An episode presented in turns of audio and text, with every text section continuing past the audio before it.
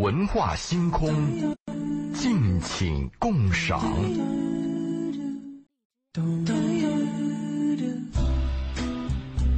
周五的晚上，我们又要听到周老爷的声音了。我想，可能有很多的朋友也在期待啊。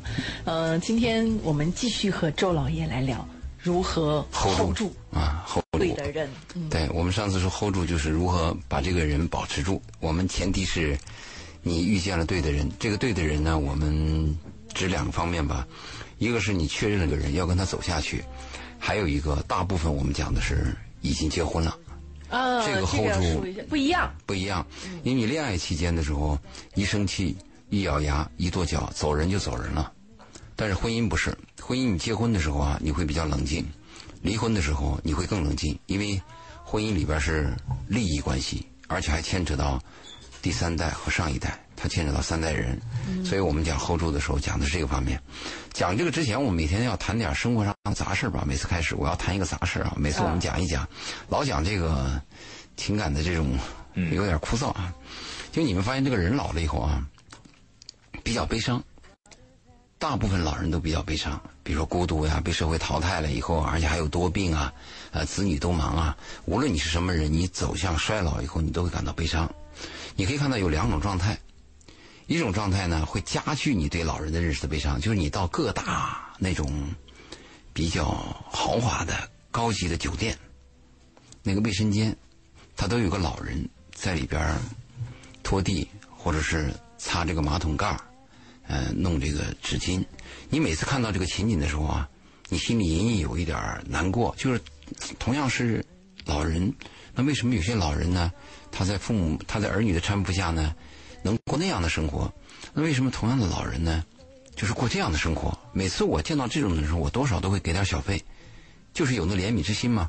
上个礼拜我去了一个地方，同样碰到这样的老人，而这个老人，他他是打扫完卫生以后，蹲在那个。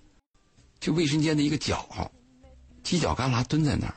你说人本来又瘦又小，他又蹲在那儿，在吃面包。嗯，我呢是讲大健康嘛，我很注意这个问题。我又做饮食嘛，我对饮食食材是非常重视的。俗话讲是九分食材，一分烹饪技术。嗯，我就说，哎呀，我一看他那个面包，我就知道是不怎么好的。泡打呃泡的泡打粉。就是硫酸铝钾发起来的，这种面包呢，它非常软。你等它凉了以后啊，你使劲往下压，它可以压到原来的三分之一，就能薄到这种地步。所以这种面包我吃了以后，我就担心，因为这种面包就是硫酸铝钾呀、泡打粉发起来的，对老人的骨质疏松啊都有负面性作用。我就问这个老人，我说你老家哪里？聊了两句，我说你这个面包以后能不能不吃？他说不吃吃啥呀？我说你能不能吃点自己烙的饼带来，都比这个好。他说：“有这么重要吗？”我说：“有这么重要，长期吃就有这么重要。如果你这辈子就吃一次无所谓，而且老人啊，你给他点小费啊，我说你去吃一顿像样的午饭吧，拒收。哎呀，叫你看了以后啊，心里真的难过，这是老人悲伤的一个一个情景啊。但是你们还发现，老人在有一个有一个经常出现的一个场面，比较精彩的广场舞吗？广场舞我就不谈了，广场舞是大妈。”啊，那个大妈呢？那那那侵侵犯别人的利益的，那噪声的什么的，很讨厌的。我说的是什么呢？就是那个拳击比赛，你看没？特别一些欧美的一些职业拳击比赛，那个教练就是老头你看每一场比赛结束，中间间隙的时候，运动员到了他的，比如说蓝角或者红角，旁边有人给上毛巾，有人给倒水，接着就有个老头告诉他你怎么怎么打，你注意对方的啊，这个人的步伐比较快。啊，你要注意怎么样啊？这个你这个你你你的你的你的臂比较长，你要多打直拳，要阻阻击他。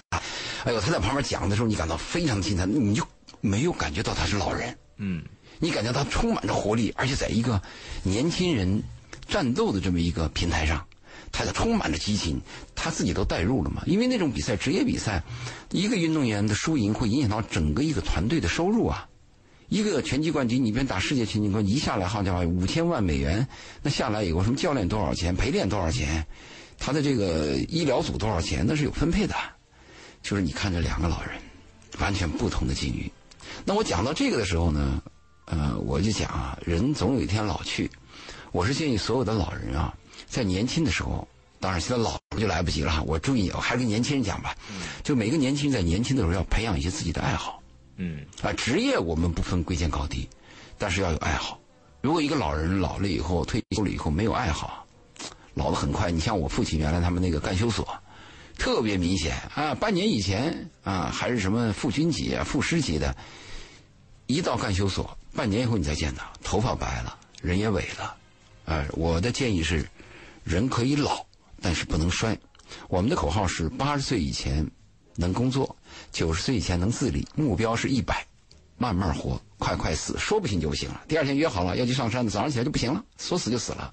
我们应该这样的生活，所以我在这里边呢，我祝愿每一个嗯老人身体健康，而且我还要提醒每一个年轻人呢，啊、要爱护自己的老人。你先不要说爱他人了，我们爱他人的我都不提了，爱护自己的老人，这是我们在节目当中谈一点杂事儿。嗯嗯嗯我特别喜欢刚刚周老爷讲到的有一句话，叫做“我们每个人都应该要培养自己的兴趣跟爱好”。对，因为有了这个，才能够决定我们更多时候，包括我们还是年轻人的时候的生活质量。嗯，别一天到晚的闲的没事儿干，去追追这个，刷刷那个的，自己的收获真的，你把时间都花费了，你把睡眠都牺牲了，你获得了什么？短暂的愉悦，然后呢，更大的空虚，就时间被偷走有点可惜，有点可惜。我觉得这个周老爷说这个爱好啊，它固然重要哈、但我觉得所有的年轻人呢，首先要考虑的是自己的养老问题生存问题啊。对对对，就是说我们先把物质上啊，就是你要先考虑好搂到手，对，你要考虑好，就是你退休以后或者你不工作以后，你还有一个比较完善的老年生活。嗯，这是第一个。这样的话，你不至于因为活不下去，像很多韩国、日本的老人，真的是上上街工作的，他们的养养老金、退休金不够生活，他必须要工作。他必须要工作的时候，那你被迫工作去为了生活，那老年就很凄惨。嗯，咱们先把物质条件准备好。现在好多人真的九零后已经开始养，准备养老。九零后已经开始存钱养老了，例如我，真的，咱们先把这个问题解决掉。你不需要用老的时候花钱呃花时间去赚钱的话，我们再谈爱好的问题。嗯，好，接下来谈点轻松的问题，比如说谈谈恋爱什么的，跟心爱的人在一起如何搞定他之类的。但是你你刚才贝贝讲那个爱好的问题啊，你注意啊，这个女孩的爱好啊，大部分是在小时候培养的。女孩到了青春期，一谈恋爱，一工作，嗯嗯，几乎就没有爱好。我们发现很多女孩问她的时候，啊，我小时候培养，你看有一个日本有一个吉他手叫春之佳之，春之佳志，他弹吉他非常漂亮。我去日本的时候，我就问我说：“你们知道这个人吗？”很多日本人都说我知道。你去一些大的商店，你去看，春之佳之的碟就摆在第一位，那是十年前了。他从小的时候就学吉他，他学吉他，他爸爸为了他学吉他啊，放弃了自己的工作。因为孩子能不能坚持下来，往往取决于家长。比如说你去打个球啊，弹个琴啊，最后是家长觉得，哎呦不行了，放弃吧，太累了，时间不够。所以小孩的培养爱好非常重要。刚才一鸣谈到那个储备的问题，一鸣的意思说，你要先有物质生活，先够钱。其实你不是老人，你等你是老人以后，你会发现啊，老人特抠，老人是爱钱怕死没瞌睡，这是老人的三大特点。老人花一笔钱很少用，他用在哪里呢？就是被人骗，保健品，还有一些药，啊，老人在这项方面上花钱花的特别多。所以我说，与其我们储备金钱，不如我们储备健康。如果你很健康，你老了以后你会发现啊，花不了多少钱。那衣服破衣烂衫有的是，够你穿的。吃能吃什么？吃不了多少，清汤寡水的。所以储备健康比储备金钱还重要。但是我们年轻人都有坏习惯，而且我发现我周围有一个普遍现象：我们每个人都有顽强的毅力与癌症做顽强的斗争，但是我们每个人都没有毅力与坏习惯做斗争，这是非常可怕的。所以节目当中我们要提些题外话，因为我们讲的就是爱和生活健康嘛，嗯，对吧？对，储备健康确实还是应该排在首位，然后其次是储备金钱，对，然后储备健康是第一位储备爱好。那我们回回正题，好，嗯嗯，回正题，我们还是谈我们如何 hold 住嘛。这个 hold 住是比较难的。我们说，叫打江山容易，坐江山难。而且我们还说，打江山是一种人，坐江山又是另外一种人。就是专业的人干专业的事，可是我们过生活的过日子啊，打江山和坐江山是同一种人，怎么办？这个就很麻烦。也就是我们经常讲，很多男人有那种追求女人、征服女人的能力，但是他没有管理自我、管理家庭，包括调理女人和管理女人的能力，我们在这方面做的特别差，所以我们家庭的矛盾、生活的矛盾特别多。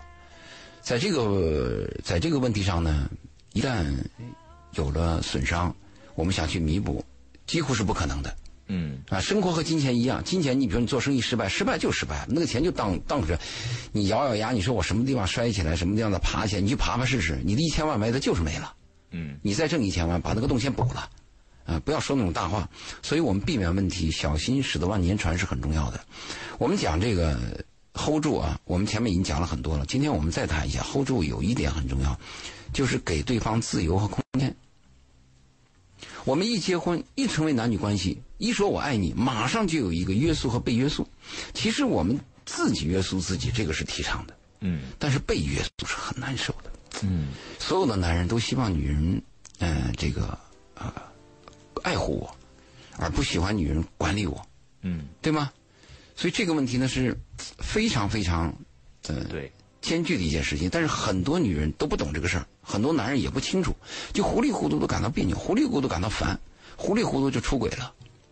其实它是有来龙去脉的。嗯你发现没有？就是我们，你谈恋爱，包括移民，你现在正在热恋，就在这选择当中、啊。有啊，我要撇清一下。就是好，你会发现你身边的女人或者是女孩，最后你会和谁走在一起呢？一定是舒服的那个人，对我而不是漂亮的那个人。我也呃，同时最好 算了，不说了。首先是漂亮找点正确的价值观。嗯，不，一般来讲，男人看女人，第一基本条件是你要漂亮，如果没的长相不入眼，其他不要谈。嗯，我们讲的基本条件和必要条件和充分条件是不同的。是，但是充分条件啊，应该是舒服。嗯，你看很多很多男人，他最后走在一个女人身边，而且愿意和她在一起。你最明显，我们说的周润发和发嫂，发嫂比周润发大几岁，对吗？但是你看呢，长相平平，人也一般般，没有什么靓丽啊，或者是大亮点的这种人。但是你看他们过得很好，嗯就舒服是很重要。而这个舒服来源于什么呢？来源于内源。嗯就是你的内在。所以我们讲呢，要给对方空间和自由。我们一定要明白，家是一个放心的地方，家不是警察局，你们家是港湾。你们回到家里以后，女人们又查手机，又问你们今天干嘛去了？你说这么问问的人烦不烦？因为男人都有一点小九九嘛，嗯，对吧？全世界的男人心里都有点鬼胎嘛。你问什么问嘛？大部分的女人心里都没有安全感。我觉得我们这个，对我觉得这个问题我们需要稍稍呃深入深入一点点就是我们说。我们要探讨一下，为什么我们会碰到就谈恋爱了，或者是结婚了之后，就会自然而然的感觉有人在管理你，或者那个人会觉得他可以管理你。权力介入，对，我觉得是这个地方，我们可以稍稍的，就是分析一下它的原因嘛。第一个呢，我觉得我们在中国一直以来有一个传统观念，就认为说我们在一起了，结婚了，你是我的，我是你的。对，你是我老婆，对，结婚典礼上，老公把银行卡交出来是会获得满堂喝彩的。对，所有权、是啊，我对我你我对你有过问的权利。领地，对，首先我对你有过问的权利，首其次你要有对我保持忠贞的义务，必须，同时我要有检查你是否忠贞，是否对我 的权利。否则就怎么哎，怎么样对，。所以你看，嗯，不论是男的查女的特别严，或者女的管男的特别严，他们都认为理所当然。我不管你，谁管你呢？我是你媳妇儿啊，我爱你啊，对啊，所以我觉得这是第一个。第二个什么呢？就是，呃，首先是他觉得有这样的权利，其次什么？他内心有这样的需求。他内心为什么有这样的需求呢？我认为很多人其实对自己的了解是不准确的，会没有安全感。嗯，这个没有安全感是因为什么？是因为觉得我不够好，我总是需要不断的验证。或者是发现别人比我好，或者不知道明天要发生什么。对，就是呃，我我觉得这个根的问题上啊，还是在自己身上。就有的人他很自信啊，他觉得我很 OK 啊，怎么可能？就是或者说他会他会相处起来会舒服很多，他不会去查别人手机的。嗯，他觉得你要跑了是你是你的问题，而不是我的问题。我就觉得大家可能是不是要思考一下，为什么你会这样？这个你说的思考是一方面，刚才我们讲到强介入，强强调占有欲啊，还有一个就是我们对婚姻的定义。如果我们把婚姻的定义就是定义为忠贞是百分之百的，爱情是百分之百的，呃，他永远是对我唯一的好。如果你要这样定义的话啊，你的这个风险就太大了。嗯也就是说，你那个危险。担心就永远存在了。我参加过一次妇联的讲座，当时有一个嗯少妇吧站起来问了我一句话，他说：“周老爷，他说有什么办法呢？让我的丈夫结婚以后，只对我一个人感兴趣，对其他女人就是没兴趣。没有办法。我告诉他不可能啊！我说这个没门儿没窗户。嗯不但他嗯对你不能保证唯一的兴趣，同时结婚以后，他只能是对其他女人的性更感兴趣，跟你的感情另当别论。后来他又问了第二个问题，他说那怎么样才能把这个男人留在我的身边？啊，我说这个你做到两点：第一，爱着他；第二，给他自由。你做这样的女人，每个男人只要跟你结婚，都会留在你身边。男人实际上比较懒，不愿意离婚，不愿意折腾。特别有了孩子以后啊，男人比较懒散，喜欢有那种习惯性的生活。谁愿意打破一个旧世界，创造一个新世界？就在外边偷点心，也不愿意把家拆了呀。嗯所以我给了这个建议，但是我这个建议呢，得到一些人反对啊，意思说你又是什么大男子主义又谈我说不是你问我吗？我不是谈大男子主义，我谈男人的秉性嘛。他一扣帽子，话就不能谈了。那后来我就不谈，我说你这样自己选择，这是我给你的建议，嗯对吗？所以我们做节目，包括我们在八九八电台做节目，也是给你的建议，任何一种意见都有反对派嗯，好，我们请来周老爷跟我们谈一谈爱和生活的那些事儿。啊。对，那如果您有这个这方面啊，无论是爱的方面还是生活方面的这个疑虑和问题呢，您都可以通过两种方式来跟我们进行交流和互动哈、第一种方式是通过我们的电话八八三幺零八九八八八三幺零八九八，您可以拨打这个电话来进行直接的咨询。那同时也欢迎您在微信当中搜索我们的公众号“文化很有料”啊，材料的料，料理的料。您在关注了“文化很有料”之后呢，直接把您的问题啊，通过文字的方式发送给我们。那同时也欢迎您在节目之后添加周老爷的个人微信啊，这个单对单的聊一聊您的问题。那您可以在我们的公众平台“文化很有料”当中呢，回复“周老爷”这三个字，就会弹出他的微信。嗯，然后呢，记得在添加微信的时候说明一下是文化星空的听众。对，要说文化星空，嗯。对，然后呃，继续来说啊，这个如何 hold 住对的人，在这个过程当中，我其实刚刚，呃，两位男士呃一鸣和周老爷，呃，站在男性的角度，在讲到了关于在爱情当中过界的问题和占有欲的问题。我其实，在思考另外一件事情，就是嗯。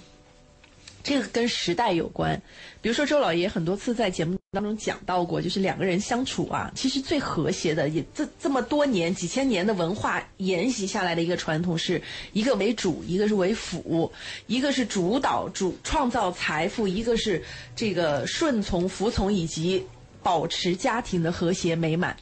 这一个观念，我知道至少在现在有很多的男性，包括女性身上也会有。但是我为什么要讲时代的这个特点呢？就是已经开始有越来越多的女性，她有了这个独立的意识，从经济独立到个性独立到，但是但是到肉体独立，哎对，但是肉体独立好吗？这种独立在之前的历史当中，它几乎是没有出现过，除了最早的母系社会，但是在那个社会是很短啊。所以你你，所以我想说的是，有很多的女性在这个过程当中是有迷茫的，她不知道怎么在这个世界当中去把正，也不一定是正确吧，把最合适的独立的自我形象树立起来。所以你会看到有一些就让你觉得很不习惯啊、不能接受啊的这种状态出现。嗯啊，比如说这个，你知道最近不是这个帽子女事件、劳斯莱斯女事件 Top Five 的那个啊女编辑事件，嗯就引发了很多人对于现在女性，包括 Papi 酱的个人的一些观点的选择，都引发了很多人对于现在的女性的一些重新的定义或者思考，但是更多的是带负面的。呃，我我们是这样谈，你谈的问题我实际上都理解了。你的意思说现在女人变了，现在女人强大了，现在女人有新思想啊，就是我们所以在两性关系当中，同样的疑惑和迷茫也是存在的，这个不能老套用老对你说不传统的那个我明白。你现在就说我提原来提出一主一副的这种观点是老了，不是或者说有缺陷或者说或者说如何让他适应新时代在发生变化的另外一个不愿意变成负的人的状态。啊，你要不愿意住变成负的人，你就变成主的人。两个人只要合作，两个人只要合作，必须是一主一副。贝贝，你刚才谈的问题啊，是非常危险的一个问题，就是很多女性她们有一个错误，她们认为我们过去需要男人的粮票，所以我必须要和男人在一起对。啊，老话嘛，嫁汉嫁汉，今天不。需要了，对吗？对，是不需要可以，那你就过单身，千万不敢什么，我骂着男人。然后还要找对我讨厌这种嘛！你看你现在很多那个所以现在好多人喜欢小奶狗。我我觉得是这样的啊，就是你愿意就行吗？男女关系没有定义，就是臭味相投。你比如说我，我不管我站着吃，我蹲着吃，我愿意，只要我们俩契合就行。我觉得是这样的，就是给其实给了女性更多的选择，就是你可以用原来的传统的，你找一个强势的老公，对吧？你愿意做那种就是相相对弱势的角色，OK 的，没问题。你够强大，你来做强势，你征服男人也行啊你找一个弱势的老公来陪衬你，这也行啊 OK 的。啊你像那个李娜，对吧？不就是这种模式吗？大家也觉得没什么关，没有什么关系。第三种，我觉得大家喜闻乐见的就是你过你的，我过我的。然后呢，有需要的时候大家再一起过一下。喜闻乐见，喜闻乐见。但因为你说的那个第二种情况呢，就说女人为主、男人为辅的这种家庭很多，但是啊，这种家庭我跟踪过。我也有案例，最后这个男人会爱上小保姆的，完全有可能，因为男人雄性的那个那个本能啊，他就是要有一个我的女人，不论我是一个垃圾工，还是我是个 CEO，男人的本性，雄性动物的本性啊，就是这个东西。你现在反对我女性，你听我节目的人没问题啊，你反对周老也可以啊，你只要过得好，你真的是肉体都独立，你过得愉快，我祝福你嘛。嗯，我就担心什么？你骂着我，接着还要是还违背着我，违背了我自己那样干，还对我有意见，对我的说法有意见，那何必呢？就是周老爷是觉得第一种、第三种都 OK，第二种有隐患。第二种也行，只要你 hold 得住也行，也行我们没我们没有定义啊，我们做这个节目注意啊，就希望每对家庭、每对男女、每对狗男女都过得好，绝没有说什么必须要怎么样，是不是？贝贝，你说那个问题，最后导致什么呢？导致就是现在的。女单身、剩女和分裂的家庭越来越多，这也是为什么二零幺五年美国非注册的 family 大于注册的 family 的原因吗？嗯，是不是？男单身也挺多的，跟这个你性别没什么你你不要说男女关系啊，咱们就说这啊，一个公司的合作关系，你有俩总经理，你试试看，一个公司有俩总经理吗？嗯，你看看，只要有两个总经理，就会有问题。嗯，只要说这个问题啊，谁对咱就听谁的，这一定吵起来，谁对啊？对的定义在哪里呢？嗯，所以它天然有一个一主一仆，这样是最好的了。嗯当然这是由你们自己了。如果你我是个女人，我说我就不愿意，我就要听我的，可以啊，你找到这样的男人啊。嗯，我们怕的什么呢？找到这样的男人，注意啊，他又瞧不起。啊，有往往这种跟随型的男人是没本事的，肉肉的、绵绵的、小白脸都有啊。他翻过来又看不惯，他眼睛又往上看，往上看呢，他他他他凤凰攀高枝，但是他又抱怨着。这不是公主病吗？公主病，这这问题就在于她不是公主，有公主对，的就老那个。就就是就是又看不上这个，又要又又要将军，又看不上驸马。所以我们说的就是这个问题吗？对不对？好了好了，我们这个直播间电话是八八三幺零八九八啊，八八三幺零八九八。如果你有生活或者是爱的方面问题呢，您可以在拨打我们的直播间直播间的电话。对，我们来我们来问候一下八八三幺零八九八线上的姚先生。姚先生你好，哎，姚先生您在吗？喂，姚先生。嗯好，可能姚先生刚才断线了哈，那我们就先进广告吧。好，欢迎大家继续回到今晚的文化星空。每周五，我们都和周老爷一起在电波当中跟大家来聊一聊生活，聊一聊爱情啊！也欢迎收音机前的听众朋友能够通过我们的热线和微信跟我们进行互动和交流。热线是八八三幺零八九八，我们的微信平台大家可以关注“文化很有料”，嗯、也可以直接发留言，也可以回复周老爷，呃、获得周老爷的二维码，然后。扫一扫，在节目之后的时间添加周老爷之后呢，跟周老爷私下聊一聊，别忘了告诉周老爷是文化星空的听众。现在我们的热线八八三幺零八九八线上有几位朋友在等着，我们一一来问候一下。好，首先问候到的是这位姚先生，你好，姚先生。哎，你好，哎哎，主持人好，嗯周老爷好，你好，哎，那个我呢，就是有一直呢有一个难题嘛，然后就是想周老爷在这帮忙解答一下。怎么办啊？这样，的嗯，呃，就是我呢有两个小孩了，然后呢我老婆在家带孩子，我在外面上班，然后呢我老婆呢她就是一直觉得自己没有安全感，然后经常拿这个事情呢来跟我吵，然后拿什么事跟你吵？拿你在外面上班跟你吵？那她没有安全感，然后就是说平时有可能偶尔会吵嘴啊、吵架、啊。那他有没有具体的要求？就怎么样就有安全感？比如我每天晚上八点钟就回家，还是每月把工资都给你？他有没有一个标准？呃，我每个月会把工资都交给他，自己留的就是不足一千块钱。对他的诉求什么？他怎么样才能达到他的安全感？因为每个女人的安全感是有区别的。你老婆的安全感，她要什么？他也没有说出来具体要什么。我一开始呢，哦那就麻烦把部分工资给他，后来把全部工资给他，再后来把我的每天晚上的这个要给他给他打电话、视频，然后给朋友出去吃饭啥的这些喝酒的这些应酬全部推掉了。每天晚上九点多就要陪他进行聊天、打电话，啊，反正一直就是说没有安全感。那你这个老婆就只要一吵架就拿这个事情就是就是对，我说她这个老公还挺好的。对你这个老婆作啊，对不过我老婆呢也是比较辛苦，她一个人带两个小孩，在家呢也确实很累。然后只要一闲下来，孩子都睡觉以后呢，就开始就是就是各种抱怨呐、各种她怨妇型的，嗯，在家待着，觉得这以后怎么办呢？这这个以后自己也没有任何一技之长啊，就是也没有工作，没有上班，怕我这边说在外面出轨啦，或者在外面。其实我是一个很顾家的男人，我是对孩子呢也很也很喜欢孩子。很多男人都顾家，啊，对，但是就我现在就是一个无解的问题，现在就是这样，就是老婆他就一直觉得自己没没有安全感，但他又说不出来具体要什么东西。呃，我整的我你的意思说面对这样老婆怎么办？对，那我现在应该怎么办？其实我很喜欢这个家庭，我我就很维护这个，就是现在我喜很喜欢现在这种家庭，不想不想不想说把这个家庭给给给分开破坏掉。嗯，那在在在在日本啊，你现在就问这个问题怎么办嘛，对不对？那我们就聊两句嘛。我觉得我现在真的已经没有什么办了，房子写他的名字，钱全部上交，然后就已经我觉得已经没有办法了。你一分手，你跟老婆一离，马上很多女人来找你。你你别说，好多人可能正在听节目的女性，或者单身女性都会觉得，天呐，这样的人到哪里找？请主持人留下他的联系方式。好男人都没了。呃，姚先生是吧？啊，在日本是怎么解决这个问题呢？日本是把呃公司就你单位的工资卡全部打到你老婆的工资卡上，日本是这样解决的。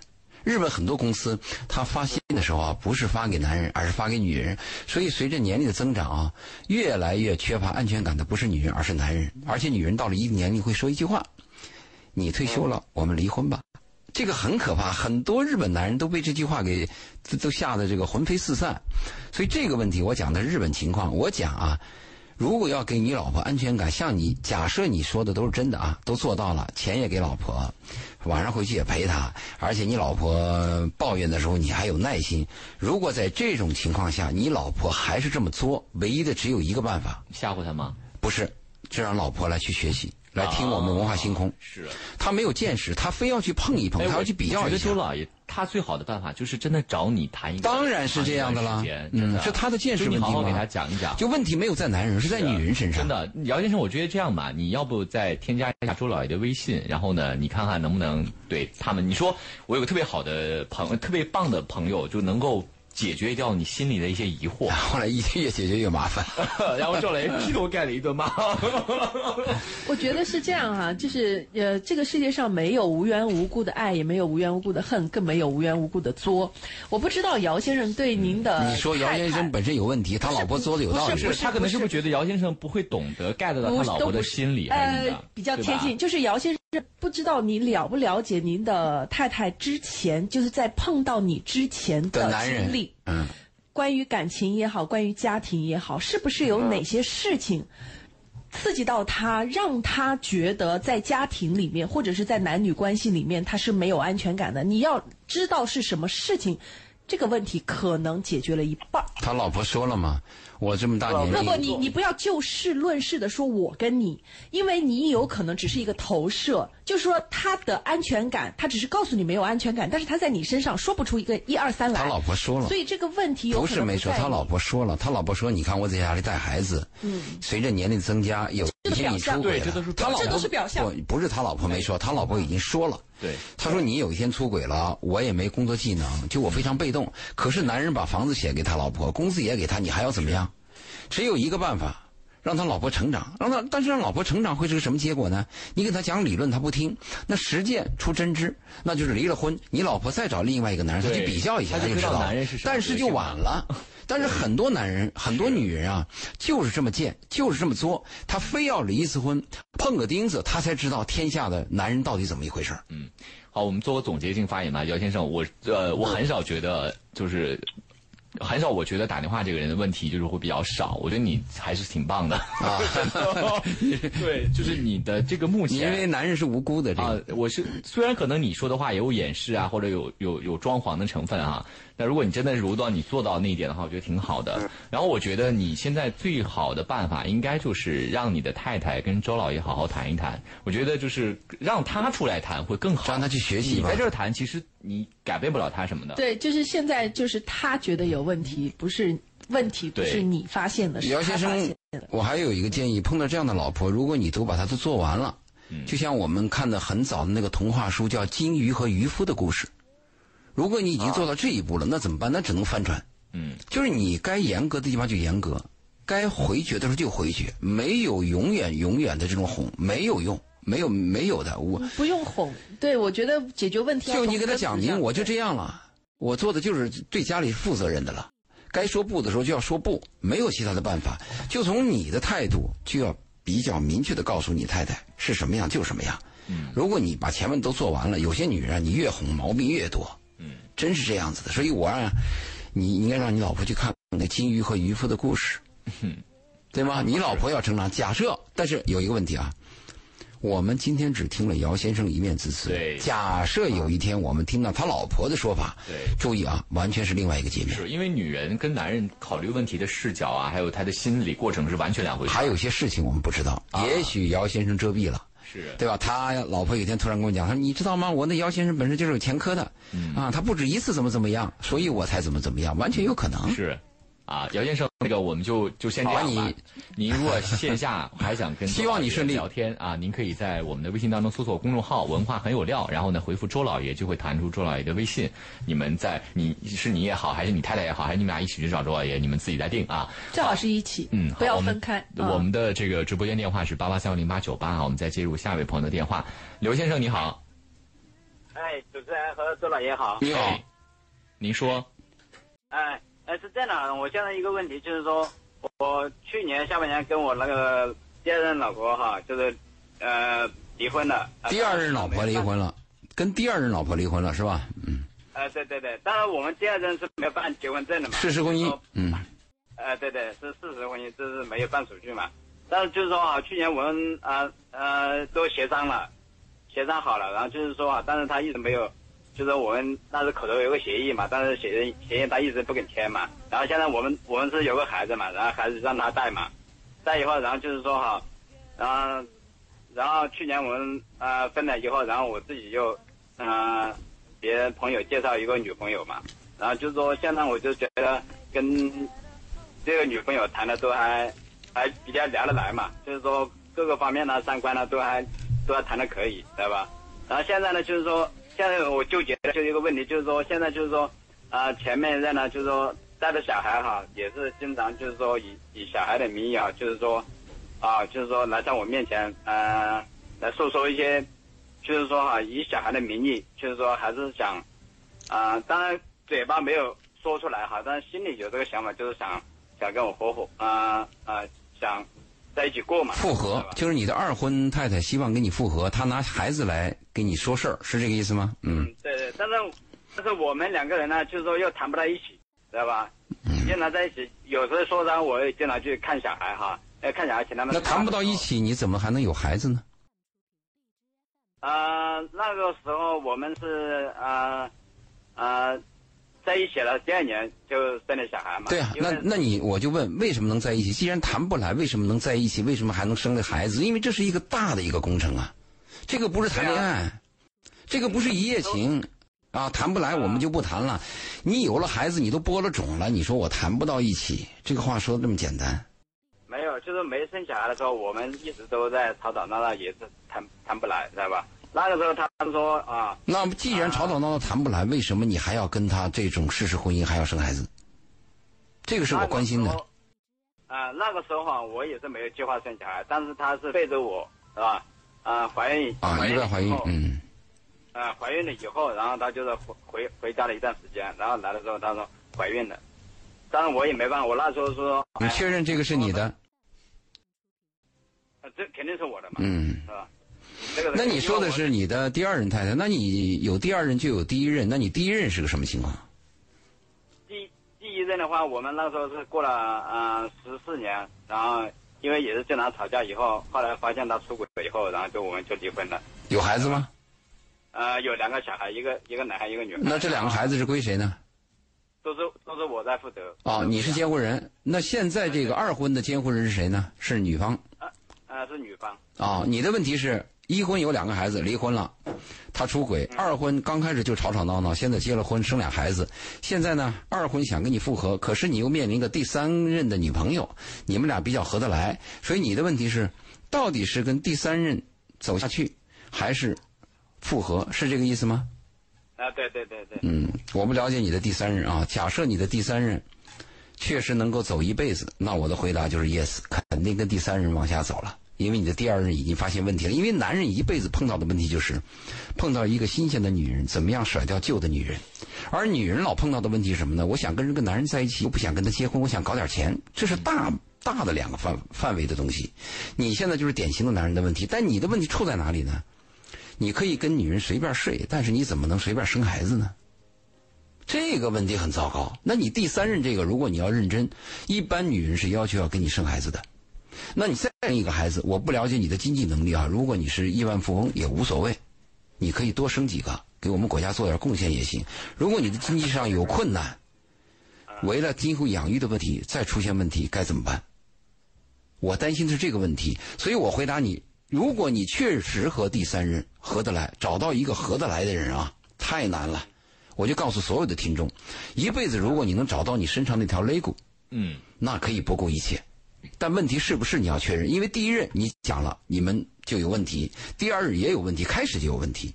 而你跟这个第三任开始很好，注意我提醒你啊，开始很好不等于今后会很好。你喜欢一个女人，不等于你跟这个女人能相处。啊，你跟这个女人谈得来，不等于能跟她结婚。结婚呢是一个非常麻烦的事儿，所以我回答你，你确认。如果你这第三任啊，你处一处，如果你发现有问题，也同样有前面两个女人问题，那我建议你就撤回来，跟你第二任就复婚。婚姻就是吵吵闹闹的，就是缝缝补补，就是很别扭的。婚姻永远是这样子的。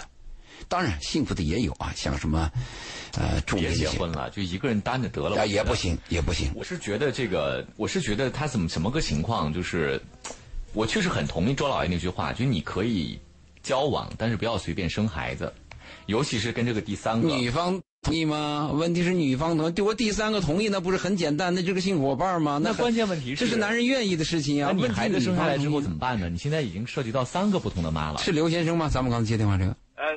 呃，对对对，刘先生，你听明白我的意思了吗？聊了一下，你听明白我的意思了吗？我给你的建议，你听懂了吗？啊，听懂了。如果你要想把这个事儿拖一拖啊，那我就建议你，呃，如果这个第三任女朋友她逼的这个嗯不是特别的急，那我就建议你跟这个第三任女朋友先同居，看看能不能发现一些问题，同时跟你这个二婚的这个老婆啊，把一些关系摆平，因为你现在占主动权了嘛，啊，你要想说，是你这二老婆能改过来是不可能了。我的妈呀，我听那么别扭呢。对不对？二婚、二妈，怎么说？前妻二房，前妻哦，前妻，统称前妻。他还有一个前妻，对是吧？所以你是不是跟你这个战线啊拉的长一点？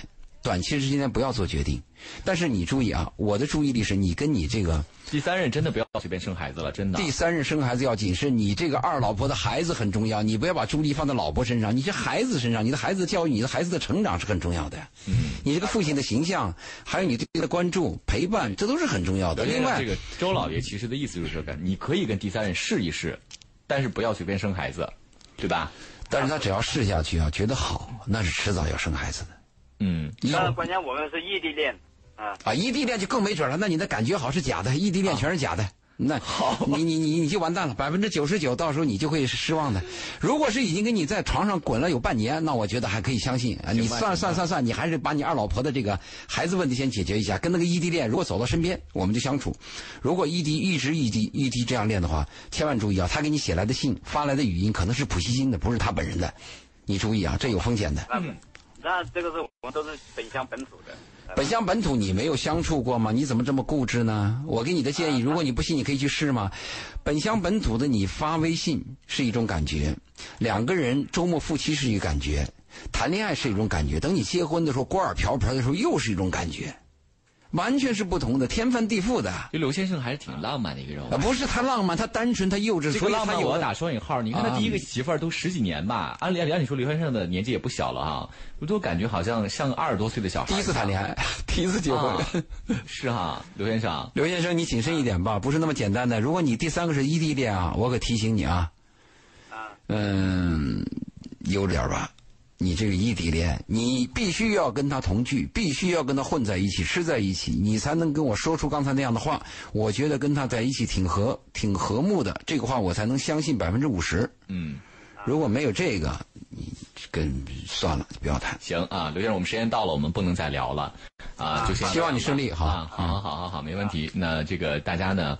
呃，如果要打电话的话，还是要提早一点，因为我们后半部分可能时间就比较赶了。每周五，每周五，亲们，下次赶早啊！但是如果还有没聊够的，或者还想听周老爷根据自己的情况来提建议的，可以在“文化很有料”的微信公众号当中回复“周老爷”，周杰伦的周，老师的老，爷爷的爷，不要打错字儿。